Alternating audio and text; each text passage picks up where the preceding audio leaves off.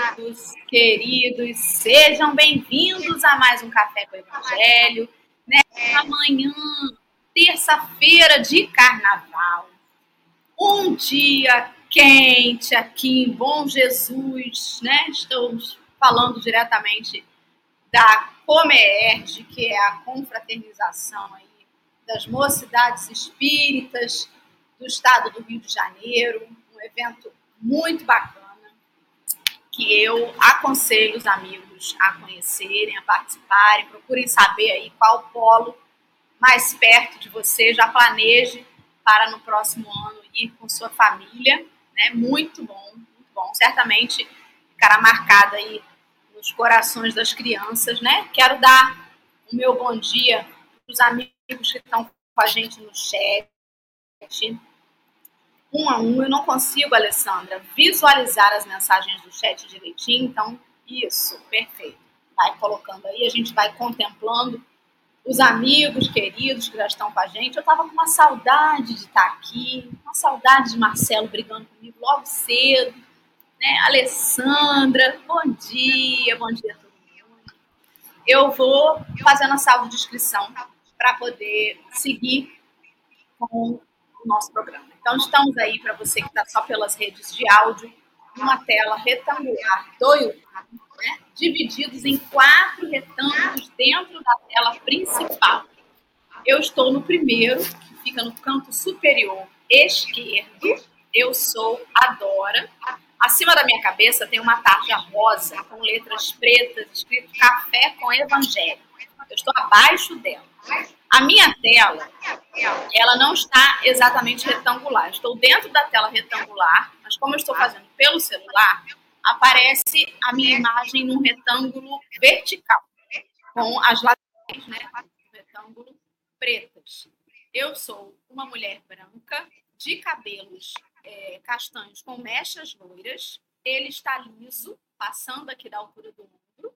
Eu estou usando uma blusa de rendinha verde clara Abaixou o som? Eu estou usando uma blusa de rendinha verde claro. Melhorou, Marcelo? Mais ou menos? Alô? Testando? Agora sim. Então, vamos lá. Eu estou usando uma blusa de rendinha verde clara. O fundo da minha tela é uma parede clara com um armário atrás. É, só para contextualizar, estamos dentro de uma sala de professores. É, do meu lado direito da tela, no canto superior direito, está Henrique Neves, que é um homem moreno, de cabelos castanhos.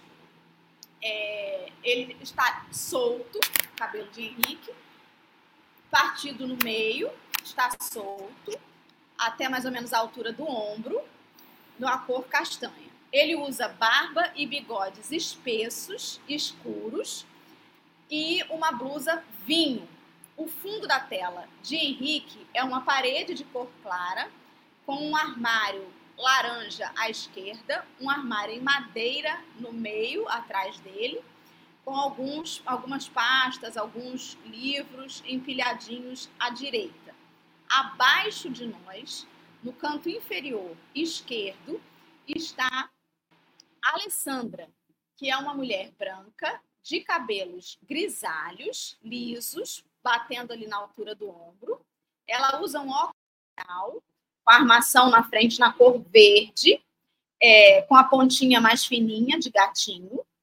Ela está usando uma camiseta com cores estampadas.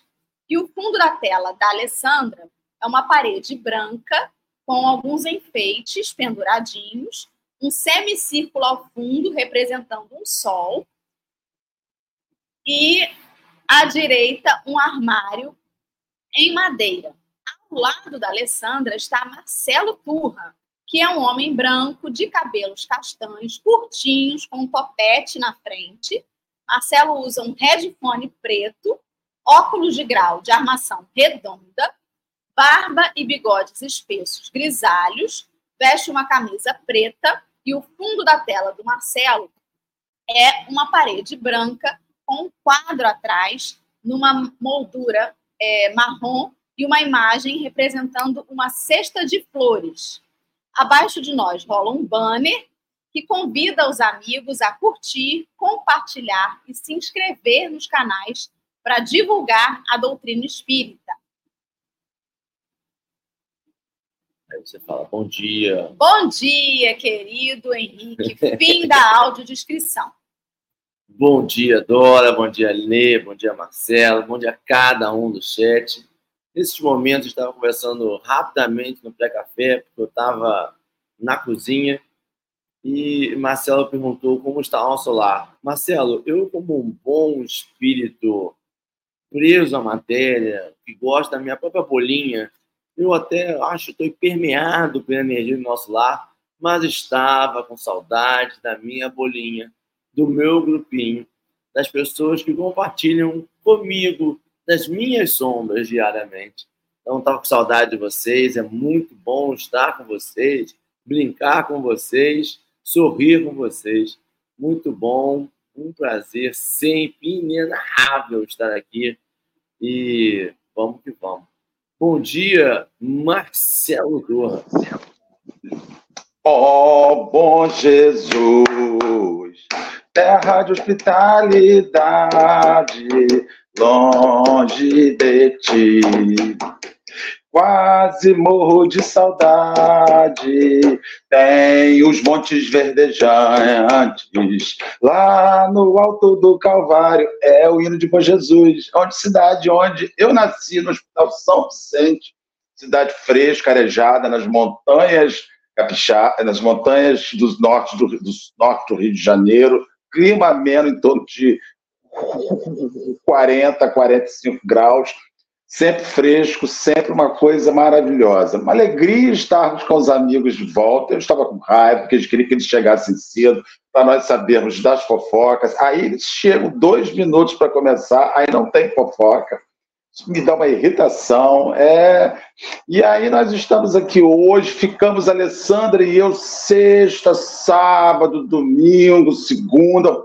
Tenho a dizer a vocês que foi ótimo por um motivo porque nós conseguimos fazer o encadeamento da reflexão com o livro. Isso é diferente, meninos. Quando você faz essa obra, é por isso que eu acho até que os companheiros que assistem com mais frequência, eu confesso a vocês que tem dia que não dá para assistir, que a gente já levanta e já sai para outras, outras coisas, é excelente essa oportunidade de você seguir o mandamento e ver a evolução da obra. Muito legal. Alessandro, estivemos aí, o Café com o Evangelho foi nosso. Quase demos um golpe né, para pegar o poder, refazer a senha e deixar ninguém entrar, porque a gente aqui é desse. Por pouco a gente não muda a senha e pergunta assim quando viessem para poder entrar. Qual é a senha? E errar, fala assim: volta para o fim da fila. Bom dia, meu povo querido amado. Ô Marcelo, você falou que eles estavam em nosso lar. Eu recebi aqui um palpite, aqui no, um parpite aqui no meu ouvido, dizendo que eles estavam em esferas superiores, assim, um pouquinho acima de nosso lar, que iam voltar volitando, né, de lá de Bom Jesus, no aerobus, entendeu? Junto com a prole, porque tem que ser um aerobus grande, né? Porque ali o grupo é grande diga-se de passagem, né? Mas é bom, é bom estar aqui. Agora, Mas você já viu o carro novo? Menina, aquele carro novo não leva-se mais nada dentro, não se leva mais nada no banco de trás. Gato, Vai você tudo já viu na a mala? mala. A mala, gente, aquele carro mala, ali é, é, o carro de três dígitos. Não é, é, não é carro de dois dígitos, não é carro de três dígitos. Não é brincadeira, não. Sabe o que eu estava pensando? Outro dia, Dora, a gente estava aqui no café, o convidado, quando a gente fez a audiodescrição, falou assim: Nossa, mas você é tão detalhista. É porque acho que ele nunca viu você fazendo a audiodescrição. Queria saber o que, que é uma pessoa detalhista e que observa os mínimos detalhes que a gente mesmo não enxerga. Mas é uma alegria, gente. Essa bagunça de terça-feira ela é necessária até para a gente poder repor as nossas energias, né? que às vezes as pessoas que estão vendo a gente não sabem o quanto que o nosso estoque de energia está lá, olha, abaixo do, está assim, 0, alguma coisa por cento, né? E tá aqui os quatro juntos, é essa, esse, essa é necessário para a gente recarregar as baterias. Que bom a gente estar tá juntinho aqui. E aproveita esses minutos finais da Comerge aí junto com todo mundo. Muito bem, muito bem. Muito bom dia para todo mundo. Eu não sei se a Alice vai querer voltar, viu?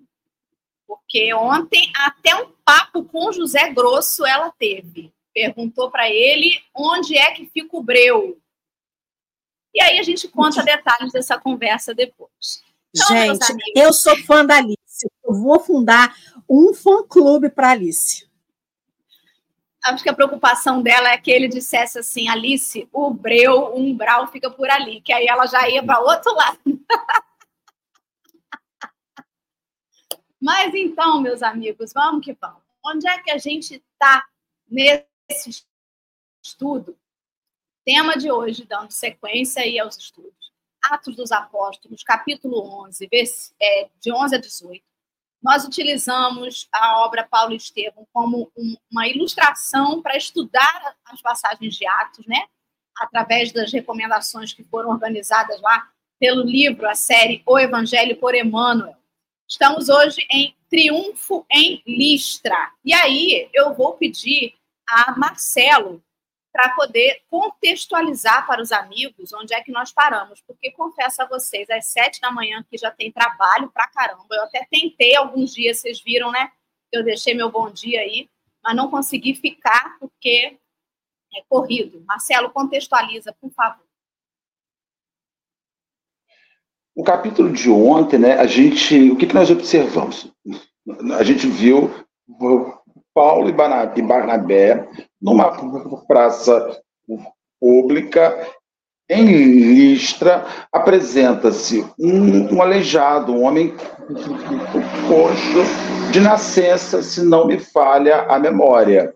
E ali Paulo de Tarso faz uma oração, segundo a gente sabe, faz uma magnetização e restabelece o movimento deste homem.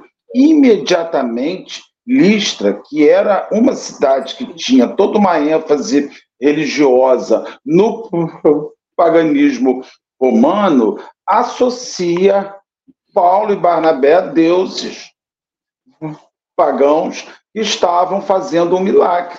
Esses deuses eram Júpiter e o seu mensageiro, o Mercúrio. E já chegam um boi com a coroa de flores para já fazer um ritual de matança do boi.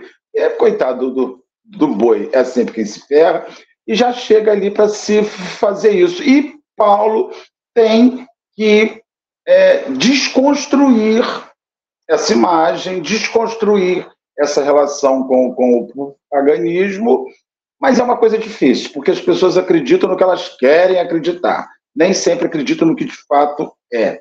E aí a gente vai seguir hoje para Listra, lá continuando o, o, o ofício na cidade, o triunfo em Listra. Mas aquele feito com o coxo já deu uma onda na cidade. A cidade já ficou, que jeito é esse, que capacidade é essa?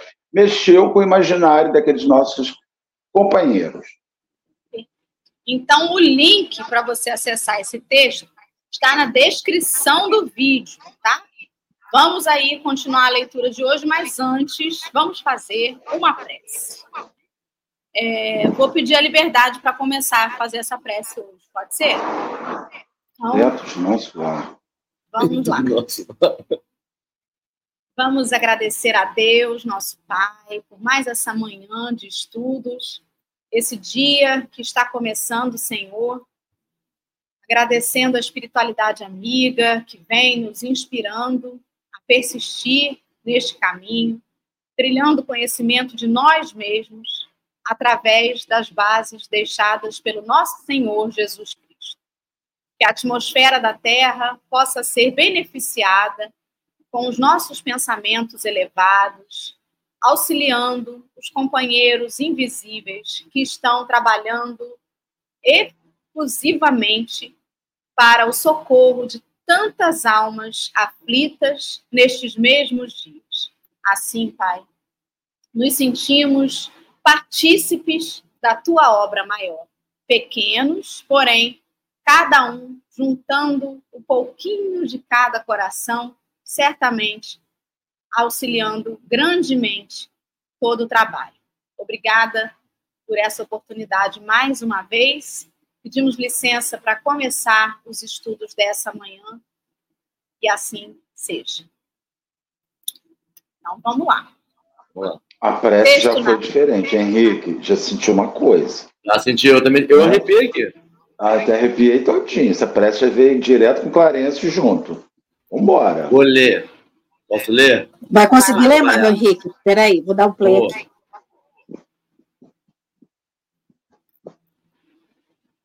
Paulo percebe o movimento popular e, descendo ao centro da praça, grita com toda a força dos pulmões, abrindo a túnica na altura do peito: Não cometas sacrilégio. Não somos deuses.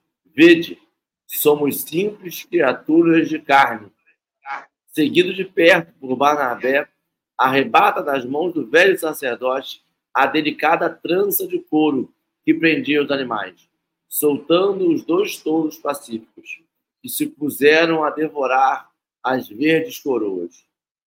O ministro de Júpiter quis protestar, calando-se em seguida, muito desapontado. E entre os mais extravagantes comentários, os missionários bateram em retirada, ansiosos por um local de oração onde pudessem elevar a Jesus seus votos de alegria e reconhecimento. Grande triunfo, disse Barnabé, quase orgulhoso. As dádivas do Cristo foram numerosas. O Senhor lembra-se de nós. Paulo ficou pensativo e redarguiu. Quando recebemos muitos favores, precisamos pensar nos muitos testemunhos. Penso que experimentaremos grandes provações.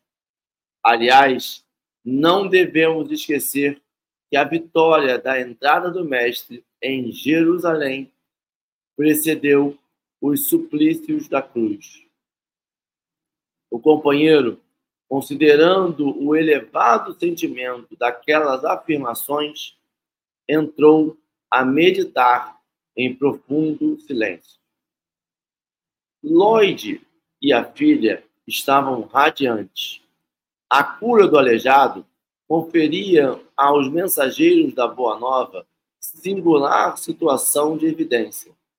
Paulo valeu-se da oportunidade para fundar o primeiro núcleo do cristianismo na pequena cidade.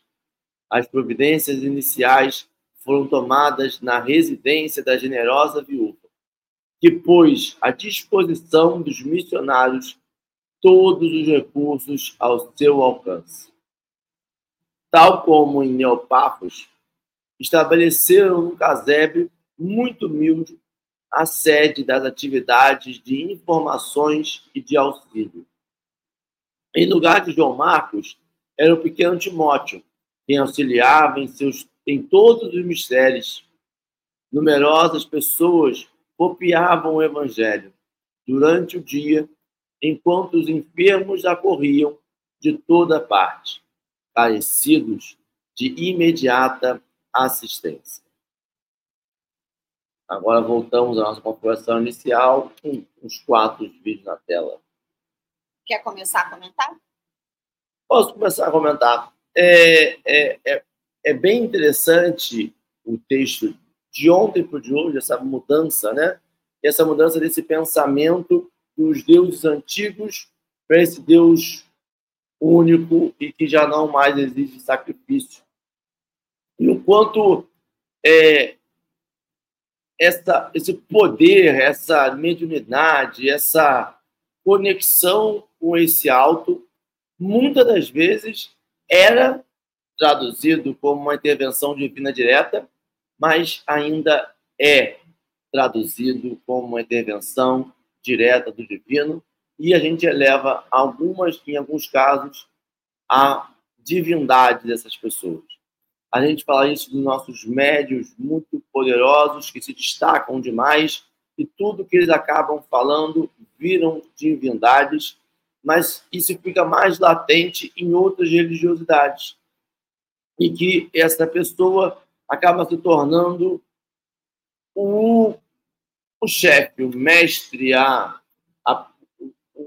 figura de destaque. a figura de destaque daquela religiosidade, seja ela na pequena congregação, seja ela na grande congregação. A gente vê isso no catolicismo. O Papa, ele quando ele fala, tem um peso maior do que quando um padre fala. Mesmo os dois tendo a mesma católico, mas um é o Papa, o outro é o arcebispo falando e o outro é o Papa falando. Essas categorias em forma de hierarquia, quando Paulo, um transeunte, faz esse dito milagre e fala que ele é um homem e não um Deus, isso dá um nó na cabeça das pessoas, porque se ele pode, eu posso, mas esse poder me foi tolhido muitas das vezes. Porque é muito bom quando você é a pessoa que tem o dom e que está em destaque. Quando você é a pessoa que diz que você não é filha de Deus, você não é essa pessoa, não é. Quando você é o excluído e você necessita, você gera uma dependência do para falar com Deus, eu preciso do fulano, eu preciso do enviado de Deus, eu necessito da palavra do enviado de Deus para que eu possa ter força para continuar. Essa tolhida, essa, essa força vital que é, nos é muitas vezes tolhida, é importante. Eu acho talvez tenha pensado sobre isso, por causa da Comerg, que está envolvido direto, e o tema é sobre diversidade, mas me, me salienta muito isso e o quanto o poder do transeunte salta aos olhos. E aí eu fico pensando quantas pessoas ali naquela praça tivessem, tenham a mediunidade, tivessem a mediunidade, poderiam exercer o bem em maior ou menor escala e não pensavam que era possível, porque na aldeia delas, no local delas, já tinha o dito médium, já tinha aquela pessoa que se comunicava com os deuses. E o quanto a gente precisa estudar para traduzir essa conversa com os deuses, essa conversa com a espiritualidade, não atende ao nosso ego. Falei com fulano. Nossa, me senti melhor. A gente faz se sentir melhor porque é uma conexão de uma vibração mais alta. Para nós pequenos, parece que tem intimidade. Agora fulano me conhece. Agora o fulano sabe quem eu sou. Mas não é sobre a gente, é sobre a mensagem e o que como a gente divulga ela o, o Paulo dá testemunho para mim vivo do quanto ele tem noção clara da, da responsabilidade de tudo. Quanto ele dá aquele ato que muitas das vezes nós ficaríamos vaidosos, muitas das vezes nós falamos assim, agora estou conectado com alto, ninguém me segura. Ele para e pensa. Temos que nos preparar para o testemunho. Temos que perceber que em algum momento essa conexão com o alto vai ser testada em pequenos ou grandes degraus. Em pequenos, é degraus, Dorinha? Degraus. Degraus. Em pequenos ou grandes degraus, em níveis. E aí, perceber que, às vezes, o nosso testemunho não é sobre uma cruz, não é sobre os açoites que Paulo viria a sofrer, é sobre o conviver com a nossa sombra. É sobre o conviver com o diferente. É sobre o conviver e aceitar que a dor do outro não vai ser um mimimi. A dor do outro vai ser dolorida. Seja o outro uma criança de 5 anos que quebrou o brinquedo preferido, ou seja um, um, o outro um adulto que está falando das suas dores, da sua experiência, e a gente está minimizando e não mimizando a dor da alheia. Falei demais, hein? A verdade é que quando Jesus falou, né, vós sois deuses, algumas pessoas pegaram isso é, Encaixa no né? Encaixou em mim. Eu sou um Deus mesmo. Ele sabia. Né? Mas ele só errou na parte do voz, porque todo mundo não dá. É muita gente. Se todo mundo for Deus, e aí não vai ter, né? Não vai ter um destaque se todo mundo for igual. É, chama muita atenção isso mesmo. E, sobretudo, quando ele diz ali, quando recebemos muitos favores, precisamos pensar nos muitos testemunhos. Os dias de maré mansa, eles são dias preparatórios, não são recompensas. Ai, eu mereço, hein? Eu mereço hoje essa fase tranquila na minha vida. Sou muito bom, mereço essa saúde que eu tenho, eu mereço ela. Mereço. Porque, afinal, eu devo ter sido um espírito muito bom na outra vida para vir tão saudável nessa. Não. E aí não é sobre isso. É, às vezes amplifica, né? É uma dorzinha, o cara amplifica para mais, para quando passar essa dorzinha dizer: olha, mas olha o que eu sofri ontem. Topei o dedo na cama. É mais do que isso.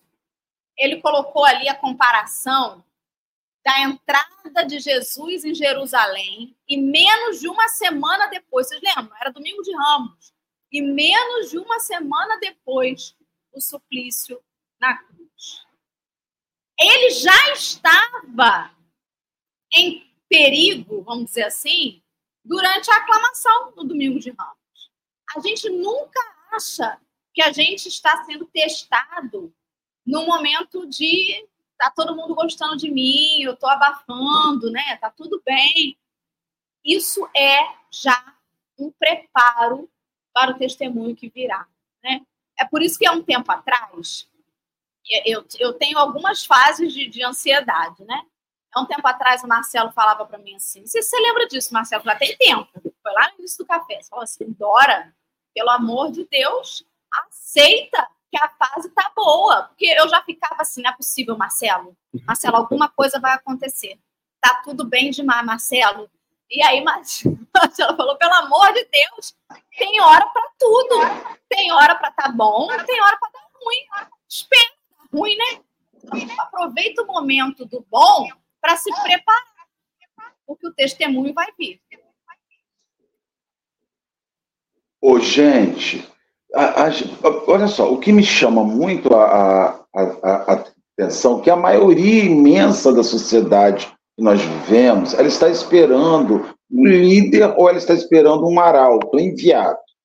Né? Agora, o que, que você me, me chama muito a atenção quando inicia o item 111? Paulo, aquele que foi elevado pelas pessoas, mostra o lugar aonde ele está, mas mostra de verdade. O que, que a gente percebe?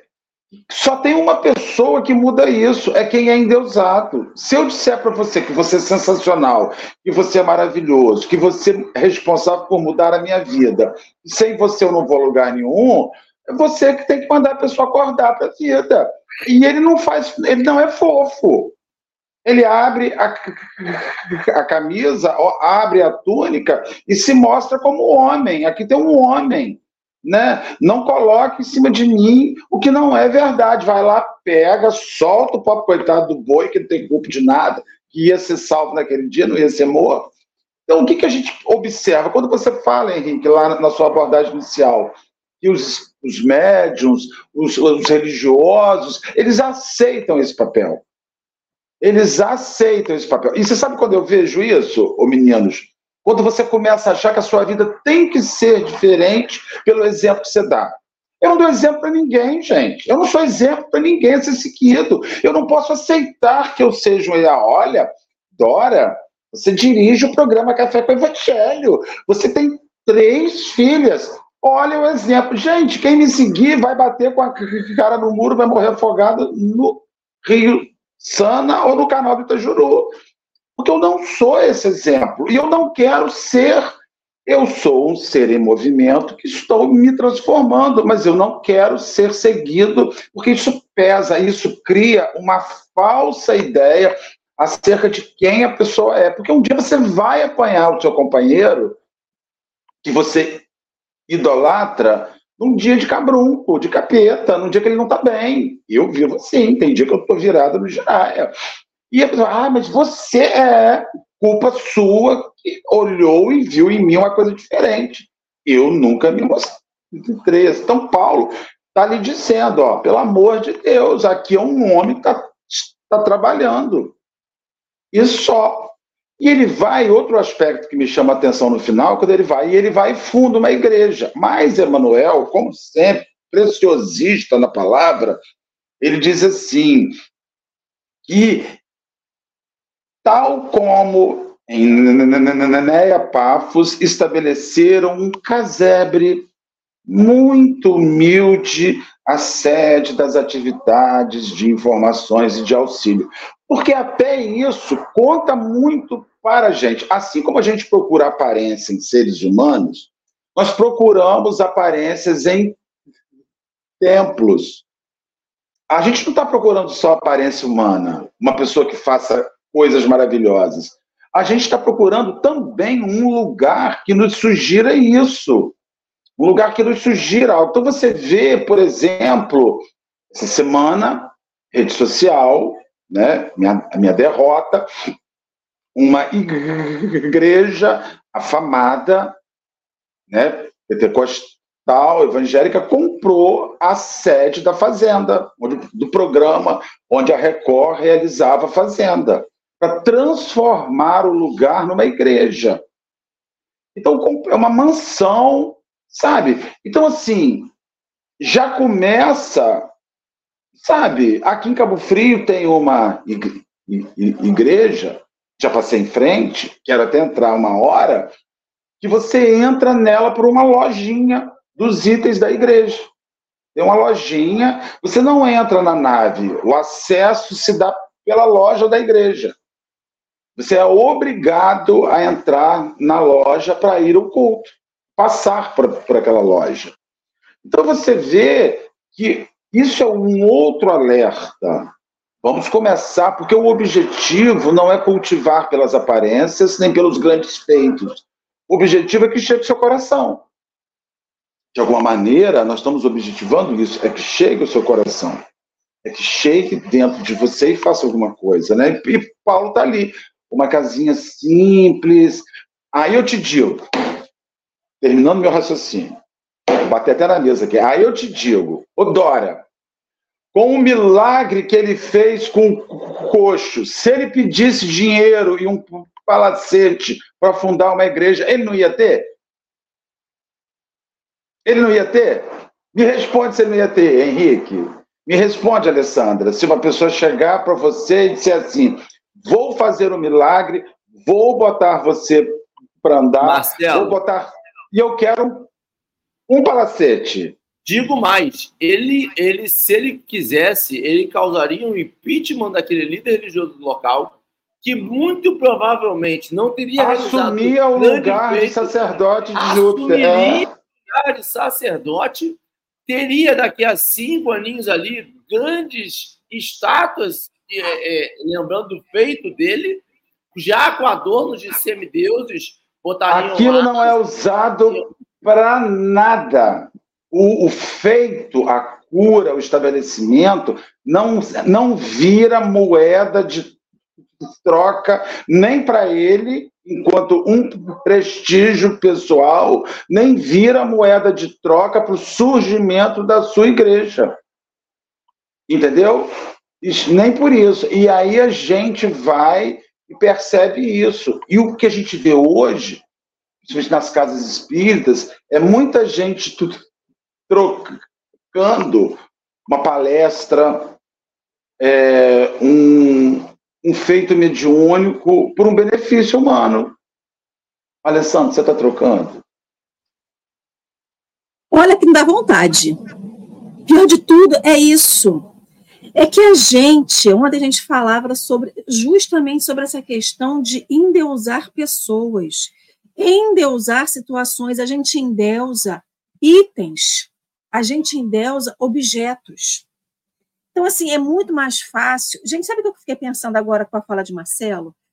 Paulo poderia ter aproveitado aquele momento e dizer assim: tá, sou Júpiter, e como Júpiter está mandando acabar com tudo isso e acreditar só em Cristo. Ele podia ter feito isso, não era fácil? Dizer que ele era o próprio Júpiter, Barnabé era o próprio Mercúrio, para poder dizer assim, gente, acaba com isso tudo, que agora só tem um Deus único, que é Deus e Jesus. Acabou. Ele podia ter se utilizado desse subterfúgio, ou seja, enrolar para chegar no objetivo final dele. E ele não fez. E aí, essa questão toda da gente endeusar pessoas, endeusar objetos, endeusar situações que acontecem na nossa vida, é muito mais fácil a gente fazer isso e dizer, depois se der errado, dizer que foi a pessoa, que foi o culto desse objeto que não fez certo, ou porque eu não ajoelhei direito, ou porque eu tinha que ter virado mais para o sol, ou tinha que ter virado mais para o norte. A gente fica querendo colocar sempre a responsabilidade daquilo que a gente faz na conta de outra coisa, de outra situação. Agora, uma coisa que também é muito curiosa é que a questão não é quem endeusa, é quem está sendo endeusado. Porque se te falar assim, ah, os dois têm culpa, os dois têm parte nessa responsabilidade. Com certeza, mas aquela pessoa que tem consciência do seu papel na sociedade, do seu papel cristão, e aí eu não estou falando de papel religioso, estou falando de papel cristão, daquele que acredita e segue o Cristo. Quando ele aceita endeusamento, a responsabilidade maior é dele. Porque é ele que está levando aquela multidão ao erro. É ele que está aceitando e conduzindo todo mundo ladeira abaixo. Só que ninguém quer responsabilidade. O povo só quer cultivar os louros da vitória. O povo só quer o lado bom, o lado que arrebanha pessoas, que arrebanha o sucesso, que aparece em rede social, aquele que vai conseguir dinheiro, aquele que vai ganhar presentes. Aí eu vou ganhar uma blusa, ah, eu ganhei uma blusa de marca, a blusa super chique da Duda, Dudalina, uma blusa da reserva, uma blusa de não sei da onde. O cara vai ganhar, a pessoa vai ganhar tudo, e é difícil depois ele diz assim: não quero mais viver com isso tudo. Porque estar com Cristo não é questão de estar na riqueza ou na pobreza, é questão de estar constantemente, independente do que você ganha. Na verdade, você não tem que ganhar nada. E todo mundo, e aí essa questão é a responsabilidade. Será que você vai dar conta depois de tudo isso que você está juntando na sua sacolinha, como se fossem é, presentes materiais, presentes, favores, é o ingresso para entrar aqui, é a, a fila, é a, a fila que você fura porque você tem, né, prestígio e porque você entra primeiro ou porque você, enfim, isso tudo depois você vai ter que dar conta. Fala, Henrique. Ale, isso aí você está falando é, entra uma discussão que a gente teve até ano passado, na época que saiu o, aquele especial do João de Deus, que a gente teve até no grupo de discussão sobre é, coisas boas podem vir de pessoas ruins, ou seja, a espiritualidade amiga, a espiritualidade boa pode trabalhar através de pessoas que talvez ruins, que não sejam boas. E aí, Marcelo, que eu. Esse conceito de bom e ruim? Não, não, não. E aí isso acontece. Eu, enquanto ruim, falo assim: eu estou no caminho certo. Porque no dia que eu me desviar, a espiritualidade não vai mais trabalhar por mim. O, o Henrique está no caminho certo. Fulano ainda é, trabalha por ele, ainda comunica com o ciclano. Eu ainda tenho o espírito de ciclano que me guia ali, eu auxilio pessoas ainda. Eu faço isso, mas eu trabalho dia e noite na obra do bem. A obra vai ser feita, mas a responsabilização ela é individual. Eu vou trabalhar anos no bem, eu vou ajudar milhões de pessoas, milhares de pessoas, mas a minha responsabilização do como eu fiz isso, por que eu fiz isso, aí é comigo. Sou eu e Deus que vamos sentar, analisar nossa consciência e perceber, peraí, mas eu usei 100% você caiu, 100% do proveito, 100% foi de puro coração, ou em algum momento eu me desviei e utilizei isso para benefício próprio. E o fato de eu Mas aí essa é a questão, não Henrique. reafirma. Henrique, essa é a questão. O, o bem que você possuidor, o dom que você é possuidor, você é possuidor não porque você é bom, mas você é possuidor porque isso é, tem que ser bom para o outro. E aí o seu dom é um agente de reforma na sua vida. Então, quando, você, quando a gente fala sobre boas, sobre más pessoas podem fazer algo de bom, a maioria das pessoas que fazem algo de bom no mundo de provas e expiações são pessoas de caráter duvidoso, são pessoas de índole complexa. Mas por quê? Porque o dom justamente se transformou num mecanismo de redenção, de reformulação. Então, não é só o, o dom, não é uma coisa para onde o fim é você. O dom é uma coisa onde o fim é o outro, para que o outro seja beneficiado. Só que através de você isso vai se dar, isso vai acontecer. Isso é difícil entender para as pessoas, porque elas acham que quem tem um bom valor, uma boa capacidade, ela é especial, mas ela não entende que especial é especial não é ela, especial é o que se pode ser feito com aquilo. Isso é especial. Uma coisa curiosa, a Vânia botou aqui no chat assim: às vezes é demonstrar um carinho e não idolatria. Quando a gente passa pano para os erros das pessoas, é idolatria, não é carinho. Porque a gente, quando gosta de alguém, a gente mostra quando a pessoa está errada. Ou seja, aquele em que a gente tem na conta, né, de Deus, daquela pessoa que detém alguma coisa, e a gente faz isso na doutrina espírita constantemente com médios e personalidades. A gente pega pessoas né, que são palestrantes, pessoas que são médios, pessoas que aparecem muito falando da doutrina espírita e acha que essas pessoas não são humanas, que as pessoas não erram, que as pessoas não fazem cocô, que a pessoa não faz xixi, que faz um monte de coisa e a pessoa erra, e ela erra. E aí uma coisa, a gente tem que separar o erro do equívoco que a gente tem normalmente como espírito imperfeito e o erro daquele que a gente tem a intenção de errar e erra porque quer e sabendo que está errado. Não à toa, diversas literaturas espíritas falam justamente dos espíritas que, quando chegam no plano espiritual depois do desencarne, e como chegam totalmente depauperados, ou seja, totalmente destruídos, porque não precisa nem ver o telão, porque a sua própria consciência, quando ele desperta, traz para ele essa realidade em que ele buscou a idolatria do caminho do Cristo. Cristo não buscou idolatria. Cristo não fez nada do que ele fez para ser aquele, ó, o famoso, aquele que andou sobre a água, aquele que multiplicou pão e peixe e aquele que curou. Ele simplesmente estava indicando o caminho. Como Paulo e Barnabé estão indicando o caminho e que poderiam ter se apropriado e se aproveitado de uma situação para poder colher dividendos. Tipo assim, eu crio uma dificuldade para colher facilidades, né? Enfim, vai lá, Marcelo. Dentro disso que você está falando, que Vânia está comentando, ô Vânia, tem um renomado orador, que eu já não sei se faz mais isso hoje devido à idade, que fazia um grupo dele, um encontro num resort na Bahia, onde no pacote do encontro você tinha uma hora de conversa privada com um renomado orador, R$ 4.500 uma amiga nossa foi convidada, aí me mostrou o convite. Não estou fazendo fofoca. Ah, vai quem quer. Não, não é bem assim, não é bem assim. Porque, na verdade, o dom, se é bom, tem que chegar a quem precisa, não a quem pode pagar.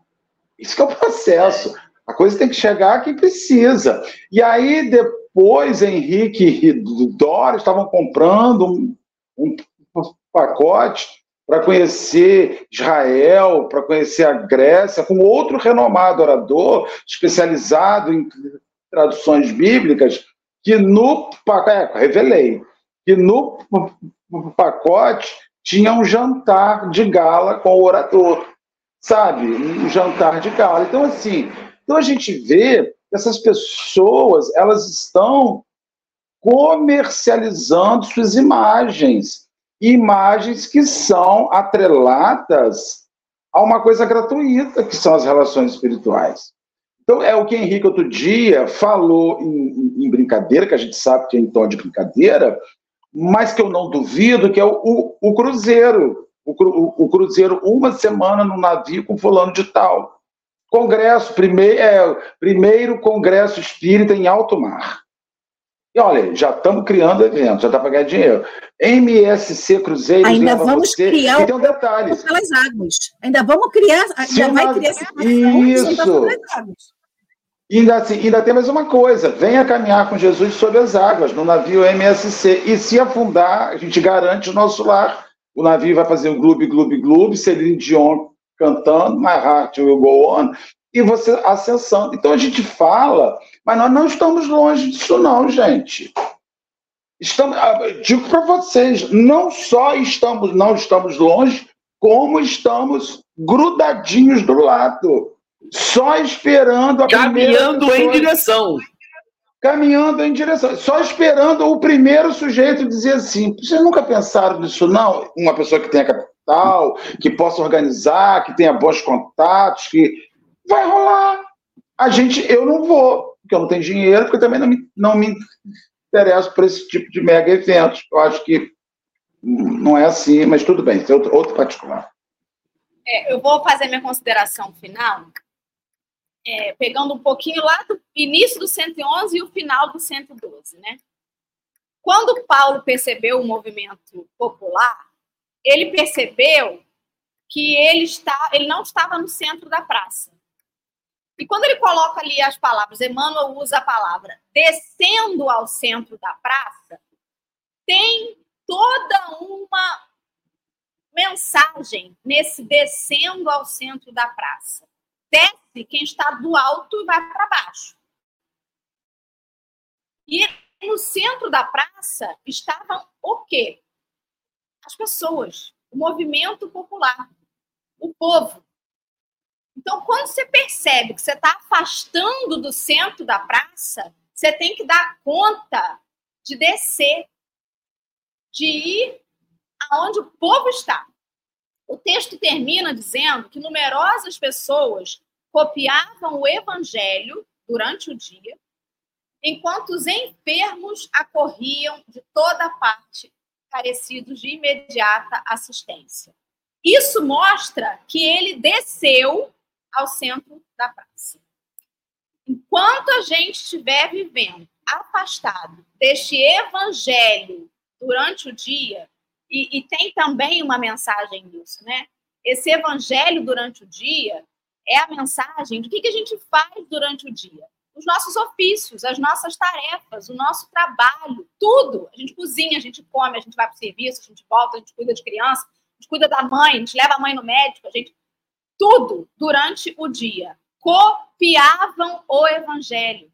Esse copiar o evangelho que está ali eram das pessoas passando para o papel para nós é o quê? Copiar, pegar o que o evangelho diz e imitar durante o dia. Se a gente fizer isso, Marcelo, a gente vai olhar em volta que vão se aproximar os enfermos de toda parte. E a diferença é que as pessoas querem copiar o evangelho e se afastar dos enfermos. Quanto mais você copia o evangelho, mais se aproximam de você criaturas necessitadas de imediata assistência. E aí o sujeito diz assim: Meu Deus do céu, quanto mais eu rezo, mais assombração me aparece. É porque é para isso mesmo. Você precisa rezar para ser um ponto de assistência para aqueles que estão assombrados. O que, que é isso? Estão na sombra. Não é para achar que você vai copiar o evangelho durante o dia e vai ficar numa bolha que vai te isolar de todos os problemas. Não vai. Você vai encontrar aqueles que vão vir te buscar aquilo que você tem. Mas isso só acontece se você estiver disposto a descer para o centro da praça. Vivenciar o evangelho em todas as tarefas e estar pronto porque vão bater na porta. E eu acho que a grande diferença é que a gente, em determinados momentos, os companheiros, né, passam a querer escolher quem vai bater na sua porta. Sei. Na verdade, Acabei por hoje. é, eu vou, vou complementar a Dorinha aqui. É, a gente escolhe, Dora, os encarnados que vão bater na nossa porta. Os desencarnados que batem na nossa porta, a gente não escolhe e a gente acolhe com caridade. E a gente enche a boca para dizer assim: a gente é contra o aborto. Mas aquele menor abandonado, aquele adulto inconformado, aquele adulto desviado, esse a gente quer excluir gente da aborta. sociedade, Exatamente. porque ele já não merece. E aí, quando ele vier desencarnar, aí sim eu acolho ele na casa espírita enquanto desencarnado, enquanto espírito errante, enquanto um obsessor. Aí eu vou trabalhar ele. É, perceber isso faz com que a gente perceba e mude a nossa atitude para tentar minimizar essa coisa. E é, e é normal, e para mim é, é de ser humano. Quando a gente vê um problema muito grande, o primeiro pensamento é como eu faço para evitar que vire meu? Como que eu faço para que esse problema não se torne meu? Eu vou pegar o problema dos outros, eu vou abraçar o problema dos outros, eu vou abraçar isso e aí eu percebo cada vez mais, estudando, vendo obra, percebendo a vida dos outros, é que os espíritos evoluídos têm certeza que o problema do outro é dele também. A dor do outro é a dor dele. Eu falo isso para Dora, tem, a gente já falou uma vez do The Chosen, o ator para mim traduz isso, porque quando chega alguém para falar com, com Cristo, o olhar do Cristo não é um olhar de daquele amor, daquele amor europeu, como a gente vê de Cristo, onde a bilha dos olhos estão sempre suaves. É um, um olhar de que eu me compadeço da sua dor. A sua dor, eu percebo ela. Ela não é minha, mas eu percebo a sua dor. E ao perceber a sua dor, isso mexe em mim. E aí, quando a gente está falando sobre essa idolatria, essa elevar as pessoas a um posto e um lugar de destaque, a gente pode perceber na visão dessa pessoa que está sendo elevada, mas a gente pode olhar e olhar para essa pessoa que está elevando.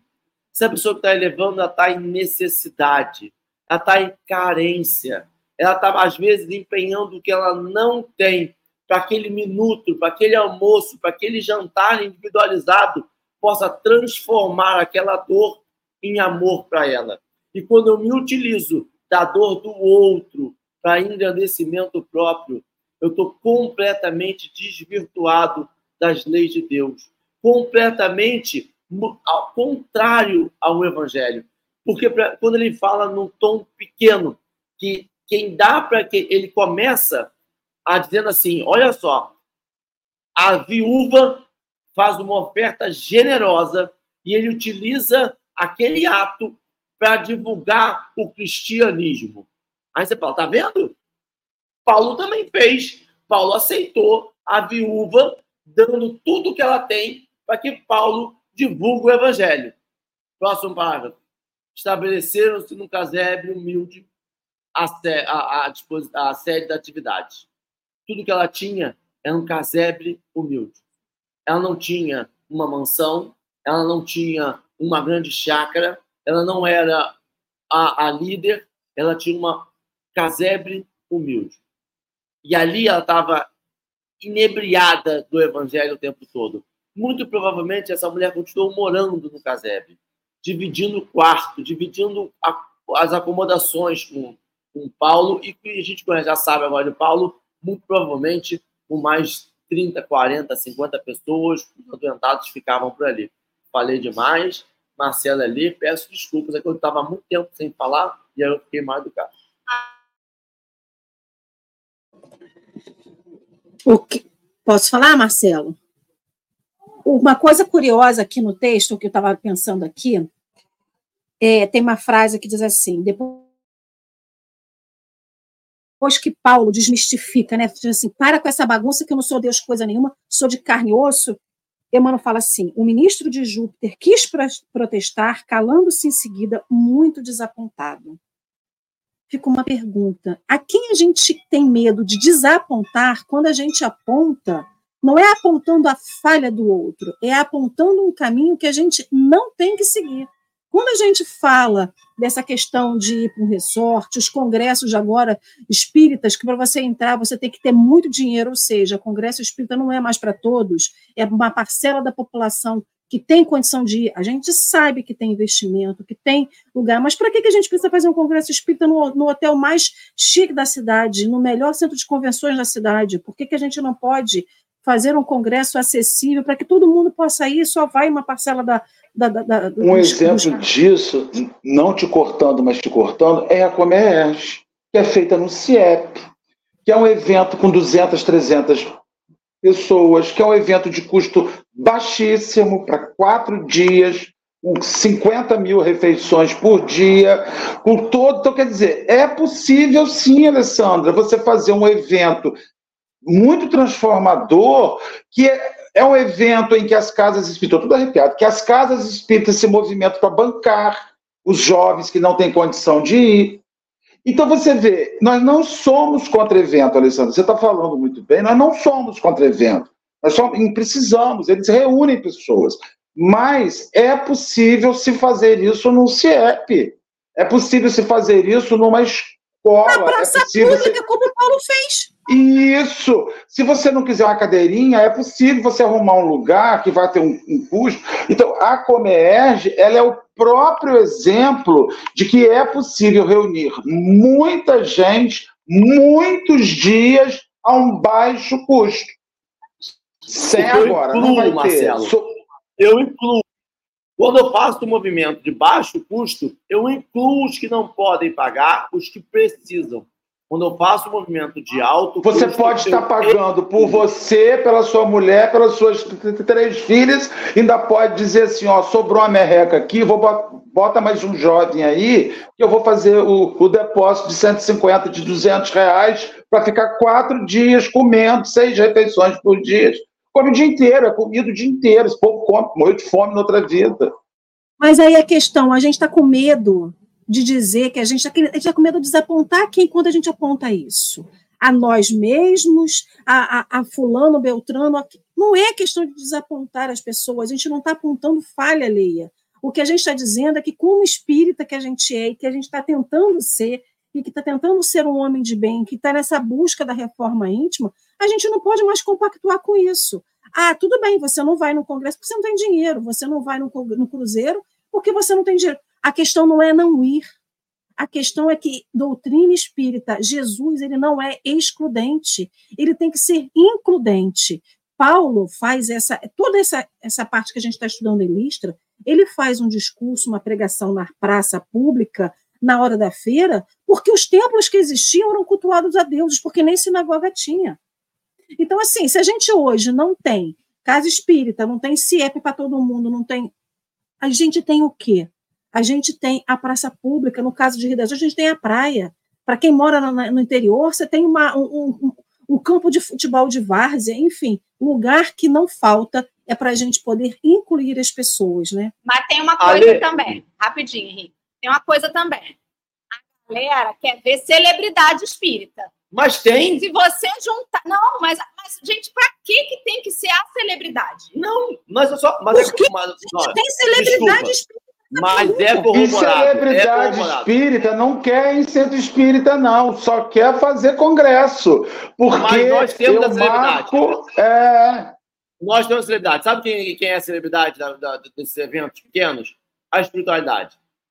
Essa não se nega. Essa vai em CIEP. A espiritualidade, esses espíritos que são os coordenadores, esses espíritos que estão trabalhando na atividade, eles vão em CIEP. Eles vão em praça pública ali. Tanto que Paulo, quando fez aqui, o Paulo não fez por ele, ele fez através dele. E através dele foi trabalhado na praça pública. A questão é que nós, materializados, não podemos dormir no mesmo chão que os nossos convidados. Nós não podemos tomar banho no mesmo banheiro que os nossos convidados. Só que a espiritualidade toma banho no mesmo banheiro que a gente. A espiritualidade toma banho, almoça com a gente. É, é Alice que foi esperta. Gente, a Alice que foi esperta, aproveitou a chance, já foi lá e tchum, já conversou até com o espírito. Nada teve uma consulta particular com o espírito. com o Zé Grosso, Zé Grosso, com Zé Grosso e Palminha. Gente, é, tá, por isso que a gente, graças a Deus, a gente já tem a nova geração vindo aí, mais esperta do que a gente. Marcelo, acho que saiu correndo. Marcelo ficou chateado porque não teve consideração final dele. Marcelo, você que vai fazer a prece final, a consideração Não, eu fui aqui arrumar uma confusão aqui com a pessoa que Vem, sai, uma café na porta da minha casa. Mas só gostaria de. Tá, né, Não, estou arrumando confusão. Eu só gostaria de falar para Rociane. Escreveu aí que a gente tem que respeitar. Concordo, Rociane. Nós não estamos aqui para desrespeitar os, os baluartes espíritas. Mas nós precisamos. Porque o que, que acontece, Rociane? O que, que acontece, amigos? Você tem que saber por onde as pessoas entram no centro espírita. Qual é a porta? Então, assim, qualquer um, um de nós que estamos aqui já passamos por várias portas. Já passamos pela porta da casa do Rodrigo Faro, tem seis metros de altura, com cinco de largura, e já passamos pelas portas de ripa de madeira. Então, veja, então, o nosso objetivo aqui é falar para quem não passou por porta nenhuma. É falar para as pessoas que acham que a chegada no centro espírita é a sala de. é a ex-sala da Ana Hickman. Eu nem sei se ela está morando naquela casa mais. Então a gente precisa, não é criticando essas pessoas, não é esse o objetivo. Mas a gente precisa dizer para as pessoas que não é assim. Porque se você, a primeira visita que você faz na sua vida, no movimento espírita, é numa casa espírita, com quatro ar-condicionados centrais, com bancos de couro, TVs de 75 polegadas espalhados para tudo quanto é lugar, você acha que todos os centros são assim. E é por isso que está tendo um esvaziamento institucional, porque até isso, ah, mudei de centro, escalou de Rio das Ostras, só posso ir o caminho que tem ar-condicionado ou só pode. Não é esse o objetivo. Né? Então, assim, a gente precisa dizer para as pessoas que o que movimenta as pessoas no centro espírita são as próprias pessoas. É o trabalho, são os espíritos, como o Henrique disse. Então a gente não critica, pelo amor de Deus, a obra que esses homens têm é gigantesca. Entretanto, digo a você, se perderam muito na vaidade e começaram a se confundir com a grandiosidade da obra.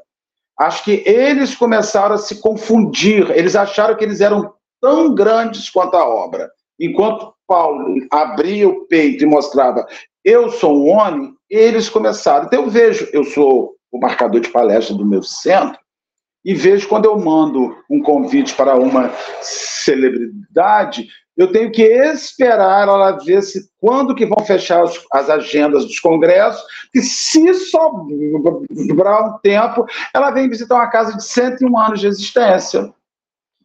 E isso é atividade reconhecida. Oi, Dora. Última coisa que eu falo, tá? É, já teve situação de pessoas perguntarem para mim qual é a audiência do café antes de dizer se aceita ou não estar aqui. E não aceitou, porque nós compartilhamos pouco e a audiência ainda não é boa o suficiente. Vamos então, se você quer ver um orador espírita de alto mentira. Então, então, então a gente vê isso tudo, isso tudo é uma derrota, é uma derrota primeiramente para a pessoa, Segundamente, olha eu aqui, neologismo. Em segundo lugar, é uma derrota para esse espiritismo que a gente está lutando para tirar estabelecimento, esse espiritismo elitista, esse espiritismo que só fala em ginásio com mil lugares. Tem expositor que exige isso. Tem expositor que exige isso, que você tem um lugar para mil pessoas porque ele não vai em lugar. Tem expositor que pergunta tudo isso. O público, porque é uma viagem longa, eu não vou sair da minha casa. Vai sair sim, vai sair. Tem que sair. Tem que sair. Né? E é isso aí, gente. Tema conturbado. E Paulo de Tarso mostra que tem que sair. Porque ele saiu. Porque ele estava lá na via pública porque ele estava numa luta contra ele próprio o tempo inteiro. Porque você acha que ele não era vaidoso? Ele era vaidoso. Ele tinha, ele dizia o espinho que queima, que rasga sua carne. Ele dizia que o bem que ele quer fazer, ele não faz. E que o mal que ele não quer, esse ele faz. Então, Paulo era, era da pá virada, mas ele era disciplinado no seu ajuste. Isso ele era. é, eu falei que não ia falar mais, mas vou falar Olha. só uma coisa. A gente tem falado muito aqui sobre comunicação não violenta e tal, é, uma visão toda baseada no Cristo, obviamente, porque se a gente está né, num evento espírita, é Jesus que norteia tudo. E sobre o quanto que a gente precisa, sim, falar sobre os atos que estão desvirtuando da proposta não é sobre condenação de pessoas, porque nós também temos atos que são ruins ainda. Mas isso não diminui as boas coisas que a gente faz, né? A companheira colocou aí o quanto que os bons espíritos utilizam, às vezes, dessas pessoas para ajudar, para agir no mundo. Não é só deles, não. Utilizam da gente também. Gente, a gente sabe de, de, de, criaturas completamente comprometidas, mas que em algum momento fazem o bem a alguém, são importantes na vida de outra pessoa. A espiritualidade utiliza a menor faísca de bem para fazer o bem. A gente não diminui isso de forma alguma. Mas as atitudes, não as pessoas, mas as atitudes, assim como as nossas, por favor, me apontem. E aí, graças a Deus, né? Os amigos aqui não me poupam. Sempre me apontam. E eu agradeço. Mas tem que Nossa, ser, cara. Mas, mas, mas, tem que ser. Você olha para mim e fala assim, Marcelo, você foi um cavalo hoje no programa. Você estava tão contundente. Eu, eu fico com mais ódio ainda, fico com mais ódio ainda. Mas depois eu paro e penso e amanso, porque eu amansei. Eu sou uma pessoa renovada. Em nome de Jesus. Então, assim, a gente, porque a contundência é uma dinâmica de linguagem minha, né? às vezes violenta, preciso dar uma contida, mas nós não podemos ficar, ah, mas a gente tem, ah, ah, olha, é o famoso rouba, mas faz. Não, não, não é porque a pessoa faz, ela tem o direito de roubar. É o político, rouba, mas faz. A gente faz, a gente elege assim. Como é que você elege uma pessoa que você já sabe que ela vai fazer mas que ela vai roubar. Então você acaba fomentando a queda do outro. Ai, ai, ó, oito, oito, hein? Vocês têm evento aí, rolar, hoje é feriado. Já estou até atrasada. Faz a prece, Marcelo, por favor. Vamos orar, meus irmãos, vamos orar. Nós respeitamos a todos os amigos, nós respeitamos a todos os instrutores encarnados, nós respeitamos a todos os médios, mas o nosso respeito a essas pessoas jamais, Senhor, poderá significar desrespeito ao Evangelho e ao que ele nos propõe. Se a gente, Senhor, permite que o Evangelho seja maculado por homens que em seu nome se beneficiam com a tua palavra, nós estamos permitindo a corrupção na obra e é nesta corrupção que o homem vem buscando fazer na obra que de fato não atinge a obra. A obra, Senhor, do Evangelho é incorruptível. Mas em seu nome, corrupções vão acontecendo, destruições, e no final, Senhor, a evolução humana só vai sendo atrasada. Obrigado por nos permitir pensar, refletir, por estarmos aqui juntos em seu nome na manhã de hoje. Graças. Beijos a todos. Amanhã tem mais café e eu já estarei em Rio das Ostras, sem atrasos. Beijos e até amanhã. Vou chegar até Por, seis né? e meia da manhã lá no Pré Café. Por favor, né, gente? Seis e meia da manhã. Vou Por acordar, favor, vou ligar né? a câmera. Ale, ó minha mãozinha, ó. Pode botar aí a minha.